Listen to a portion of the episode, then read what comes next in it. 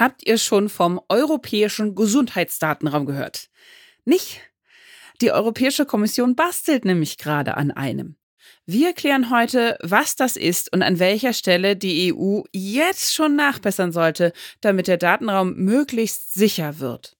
Eine Dosis Wissen, der Podcast für Health Professionals. Guten Morgen und willkommen zu Ne Dosis Wissen, eurem täglichen Podcast für Neuigkeiten aus dem Gesundheitswesen. Mein Name ist Laura Weisenburger. Ich bin Ärztin und wissenschaftliche Redakteurin im Team der Apothekenumschau und zusammen mit meinem Kollegen Dennis Ballwieser besprechen wir hier jeden Werktag ab 6 in der Früh die Themen, die euch im Gesundheitswesen wirklich beschäftigen. Heute ist Montag, der 12. Juni 2023. Ein Podcast von gesundheithören.de und Apothekenumschau Pro. Also, der europäische Gesundheitsdatenraum ist jetzt gerade in der Erschaffungsentstehungsphase. Im April waren Beratungen und ich kann schon mal so viel verraten, der geht uns alle etwas an. Egal, ob jetzt als Ärztin, Arzt tätig in der Praxis, in der Klinik oder tatsächlich als Behandelte. Und wir haben natürlich wie immer auch mit einem Experten in dieser Folge gesprochen, weil das eben diesmal ein etwas verwaltungstechnischeres Thema ist. Ist es ein Jurist und zwar Professor Thomas Petri. Er ist bayerischer Landesbeauftragter für den Datenschutz und aktuell Stellvertreter des Gemeinsamvertreters im Europäischen Datenschutzausschuss. Und er erklärte uns, der EU-Gesundheitsdatenraum ist im Grunde genommen ein Teil der EU-Datenstrategie. Und es geht da im weitesten Sinne darum, größtmögliche ökonomische Wertschöpfung mit ziemlich sensiblen Gesundheitsdaten zu betreiben. Und was ich vermisse, also Petri selbst vermisst, ist insoweit eine zielführende Diskussion über die Vorteile und aber auch Risiken des Gesamtvorschlags. Tja, und ihr merkt schon, es wird ordentlich bürokratisch, technisch heute. Es ist auch noch Montag früh. Also würde ich sagen, gönnt euch schnell den ersten Kaffee des Tages und dann wird das Thema vielleicht auch ein bisschen besser verständlich. Wir starten natürlich wie immer mit so ein paar Eckdaten und Fakten. Die EU möchte an die Spitze der datengesteuerten Gesellschaft. Dafür gibt es einige Grundvoraussetzungen, die sich schon in den vergangenen Jahren geschaffen hat, wie zum Beispiel das Datengovernance-Gesetz von 2020. Das erleichtert die Datenweitergabe zwischen Sektoren und Mitgliedstaaten. Aber auch das Datengesetz von 2022, das zum Beispiel festlegt, wer aus den Daten Wert schöpfen darf und kann. Insgesamt sind zehn gemeinsame europäische Datenräume geplant, also die soll es geben. Darunter unter anderem Industrie, Energie, aber auch Gesundheit. Und tatsächlich ist eben der Gesundheitsdatenraum der erste, um den es jetzt hier überhaupt gehen soll. Also auch der erste, der geschaffen wird. 2022 legte die Europäische Kommission einen Vorschlag für die Obacht Bürokratendeutsch Verordnung zur Schaffung eines europäischen Raums für Gesundheitsdaten vor. Auf Englisch ist es ein bisschen knackiger und kürzer, einfach der European Health Data Space, also EHDS ganz kurz. Und auch noch ein Fun Fact, den man nicht vergessen darf: Es geht um ziemlich viel Geld. Der Wert dieser gesamten Datenwirtschaft wurde geschätzt 2018 auf 301 Milliarde Euro.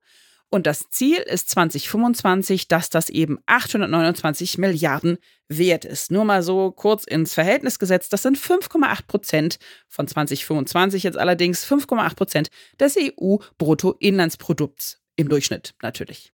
So, jetzt aber erstmal, worum geht es in diesem Gesundheitsdatenraum? Die EU-Kommission hat gesagt, ja, derzeit ist es ja für natürliche Personen relativ schwierig, ihre Rechte bezüglich der elektronischen Gesundheitsdaten wirklich auszuüben. Ja, also zu ihnen Zugang zu haben, dann auch zu entscheiden, die dürfen übermittelt werden, auch grenzüberschreitend eventuell. Und das Ziel soll eben unter anderem sein, das soll leichter werden. Die Menschen in der EU sollen mehr Kontrolle über ihre elektronischen Gesundheitsdaten haben. Dadurch sollen sich zum Beispiel auch Diagnostik, Behandlung und das Wohlergehen der Menschen grundsätzlich verbessern. Aber es soll natürlich auch ein Binnenmarkt für digitale Gesundheitsprodukte und Dienstleistungen schaffen, beziehungsweise diesen eben verbessern. Die Grundvoraussetzung dafür sozusagen. Und jetzt kommt schon das erste Statement von unserem Experten Petri dazu. Er sagte, ja, der EHDS-Vorschlag will die Nutzung von elektronischen Gesundheitsdaten zur Verbesserung von Medizinprodukten, aber auch allen möglichen Dienstleistungen mit Gesundheitsbezug, zum Beispiel für das Training von KI, künstliche Intelligenz, für öffentliche Belange im weitesten Sinne und so weiter erlauben. Derartige Anliegen mögen grundsätzlich zwar legitim sein, aber nur, wenn die Grundrechte der betroffenen Menschen eben gewahrt und beachtet werden. Und die ganze Sache teilt sich so ein bisschen auf in eine sogenannte Primärnutzung der Daten und eine Sekundärnutzung. Zur Primärnutzung. Hier geht es vor allen Dingen um die Verarbeitung von personenbezogenen Gesundheitsdaten für die ärztliche Versorgung. Also das, was wir alle schon kennen in diesem Spektrum. Das kann dann eben sein, dass behandelnde Ärzte, Ärztinnen schneller und besser über den Gesundheitszustand von Patientinnen und Patienten informiert sind, die ihn besser einschätzen können, dadurch eventuell eine schnellere und bessere Behandlung erfolgen kann und im besten Falle natürlich sogar die Kosten gesenkt werden und das auch über eben Grenzen hinweg. Und Petri sagt auch dazu, ja, diesen Teil des Verordnungsvorschlags halte ich im Grundsatz für sinnvoll, Allerdings laufen die Pläne der Kommission auf einen Abschied vom Patientengeheimnis hinaus, wie wir es jedenfalls kennen. Denn dann muss das Krankenhaus, der Arzt, die Ärztin künftig in Bezug auf die Weitergabe von Gesundheitsdaten nicht mehr die Betroffenen um Erlaubnis fragen. Vielmehr muss man selbst intervenieren, wenn die Weitergabe dieser Information eben nicht gewünscht ist. Aber immerhin, sagt Peter auch, man hat hier noch die Möglichkeit zur Intervention. Und er sagt auch, man muss natürlich dann auch darauf achten, dass diejenigen nicht diskriminiert werden, die aus irgendwelchen völlig legitimen Gründen von dem Recht Gebrauch machen, diese Daten eben nicht weitergeben zu wollen.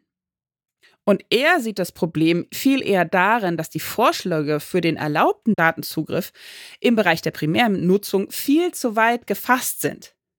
In seinen Augen würde dann das Risiko von missbräuchlichen Zugriffen deutlich steigen. Aber dieses Problem wurde offenbar auch schon vom EU-Parlament und dem Rat erkannt. So, kommen wir jetzt zur Sekundärnutzung der Daten. Das ist tatsächlich nochmal eine ganz andere Geschichte, denn Patient, Patientin profitiert hierbei nicht unmittelbar, sondern zum Beispiel für die Forschung werden diese Gesundheitsdaten genutzt. Und Petri sagt, er sieht da sehr große Schwierigkeiten, bei dieser Sekundärnutzung. Denn hier sollen Datenbesitzer, sprich also Kliniken, Krankenkassen, große Praxen, Medizinproduktehersteller und so weiter und so fort, hochsensible elektronische Gesundheitsdaten auf Anforderung einer Behörde, die heißen dann Zugangsstelle für Gesundheitsdaten, als Klardaten bereitstellen. Die werden also nicht anonymisiert von eben meiner Praxis oder dem Klinikum, sondern die werden einfach weitergegeben an diese Behörde. Und Petri sagt ganz deutlich, ich verstehe nicht, wozu das erforderlich sein soll. Er hat sich das genauer angeschaut und sagt halt, hier, konkrete Vorgaben, wie die Zugangsstelle zu organisieren ist, um die Daten zu schützen. Fehlanzeige. Konkrete Vorgaben, wann die Zugangsstelle meine Daten löschen muss. Auch nicht gefunden. Fehlanzeige. Und die Rechte als Patient, problematische Verarbeitung zu unterbinden. Ebenfalls Fehlanzeige. Und das ist natürlich durchaus schwierig. Denn dazu kommt noch, das betont Petri auch, eben, dass der Katalog äh, zur legitimen Datennutzung für Sekundärzwecke ziemlich weit gefasst ist. Und er sagt ganz klar, wenn die Verordnung unverändert bleibt, dann wäre das in seinen Augen eindeutig grundrechtswidrig. Denn letztendlich sind die Risiken für die Patientinnen und Patienten so vielfältig, dass man sie gar nicht alle aufzählen kann. Er sagt zum Beispiel Verletzung der intimsten Privatsphäre, Datensicherheitsrisiken, Betrugsversuche, you name it. Da ist quasi alles dabei.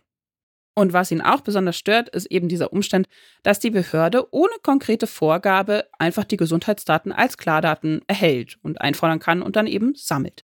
Hier ist also echt noch ganz schön was nachzubessern. Und er sagt auch, es ist kein Wunder, dass im Europäischen Parlament gerade über 2000 Änderungsanträge dazu behandelt werden. Das bleibt also hoffentlich wahrscheinlich nicht so, wie es jetzt aktuell gerade vorgeschlagen wurde. Und wenn man sich so ein bisschen umhört, dann gibt es durchaus noch mehr andere kritische Stimmen, die eben diesen Datengesundheitsraum beurteilen, begutachtet haben und sagen, oh, da müssen wir vorsichtig sein. Zum Beispiel Bundesärztekammerpräsident Dr. Klaus Reinhardt sagte, ja, boah, ganz schwierig. Wir dürfen nicht die Zeit von Ärztinnen und Ärzten als so Datenlieferanten für Forschung, Politik und so weiter missbrauchen. Aber das schlimmste Szenario in seinen Augen wäre, wenn eben die Betroffenen, also Patientinnen und Patienten aus Angst vor dem Missbrauch der Gesundheitsdaten nicht mehr in die Behandlung kämen. Wieland Dietrich, er ist Vorsitzender der Freien Ärzteschaft, sagt auch, ja, also ob das jetzt wirklich so wichtig ist, in zentralen Datensilos außerhalb von Praxen und Kliniken eben sämtliche Daten zu speichern, Schwierig sieht er nicht so. Er findet es eher viel wichtiger, eben unter standardisierten Bedingungen eben nach wie vor evidenzbasierte Forschung zu betreiben. Die aber ja, so sieht es zumindest die VFA, die forschenden Pharmaunternehmen, theoretisch dann etwas leichter wäre und besser gegeben wäre, wenn es diesen europäischen Datenraum denn geben soll. Denn die VFA sagt, die Behandlungs- und Versorgungsqualität aller Menschen in Europa könnte davon durchaus profitieren. Ihr seht also überhaupt kein leichtes Thema, aber ich habe da so das dunkle Gefühl, dieser Gesundheitsdatenraum wird uns hier bei einer Dosiswissen noch ein bisschen häufiger beschäftigen. Das war's aber für heute erstmal mit diesem Thema und wenn euch die Folge gefallen hat, dann lasst uns das doch gleich wissen, indem ihr Sterne vergebt. Am allerliebsten fünf. Ein Podcast von gesundheithören.de und Apothekenumschau Pro.